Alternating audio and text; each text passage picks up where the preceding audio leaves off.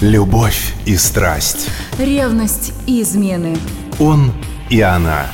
Откровенно. Откровенно. Обо всем. Обо всем. И снова здравствуйте, с вами Алена Погорелая. Сегодня обсудим знаки внимания и их взаимность. Наткнулась на днях на интересную статью в интернете с достаточно говорящим и длинным названием. Как сделать так, чтобы понравившийся человек, к тому же проявивший заинтересованность, вдруг неожиданно не пропал? Собственно, из названия все понятно. А вот далее следовала инструкция, в основном касающаяся женщин. Ну, видимо, мужчины чаще пропадают. Самая распространенная причина такого поведения оказывается отсутствие достаточной ответной реакции. И это понятно. Если нет взаимообмена, то, скорее всего, рано или поздно человек прекратит свою активность и переключится на другой объект обожания. В семейных парах это тоже имеет место быть.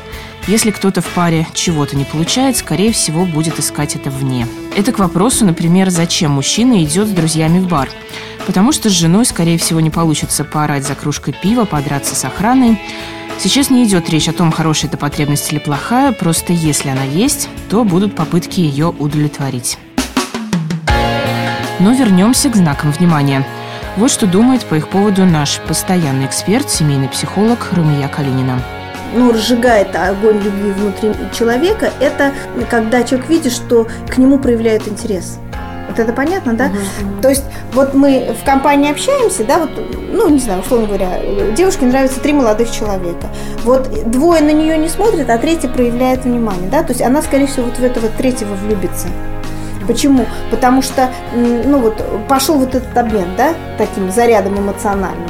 Вот. И все-таки всегда в любви мы очень же хотим, и она, ну, живет из-за того, что вот, ну, ее подпитывают какими-то реакциями. Не важно, что иногда эти реакции надуманные, вот к вопросу.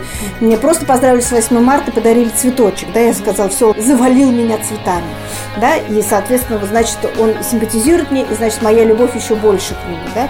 Он прошел и в ответ, ну, там, поздоровался и улыбнулся мне, да, значит, вот он, я ему симпатична и так далее. Я к тому, что знаки внимания могут быть достаточно придуманными, но они тоже подпитывают вот это вот мое чувство. Без ответной реакции даже непонятно, правильно ли все делаешь. Конечно, ответную реакцию можно считать по мимике, жестам и прочим тонким нюансам. Но много ли таких умельцев? Подавляющему большинству нужны более внятные сигналы. На самом деле, сколько раз все слышали жалобы женщин, что ее муж или молодой человек никогда не говорит, как он к ней относится, о своих чувствах, редко проявляет знаки внимания и прочие бла-бла-бла.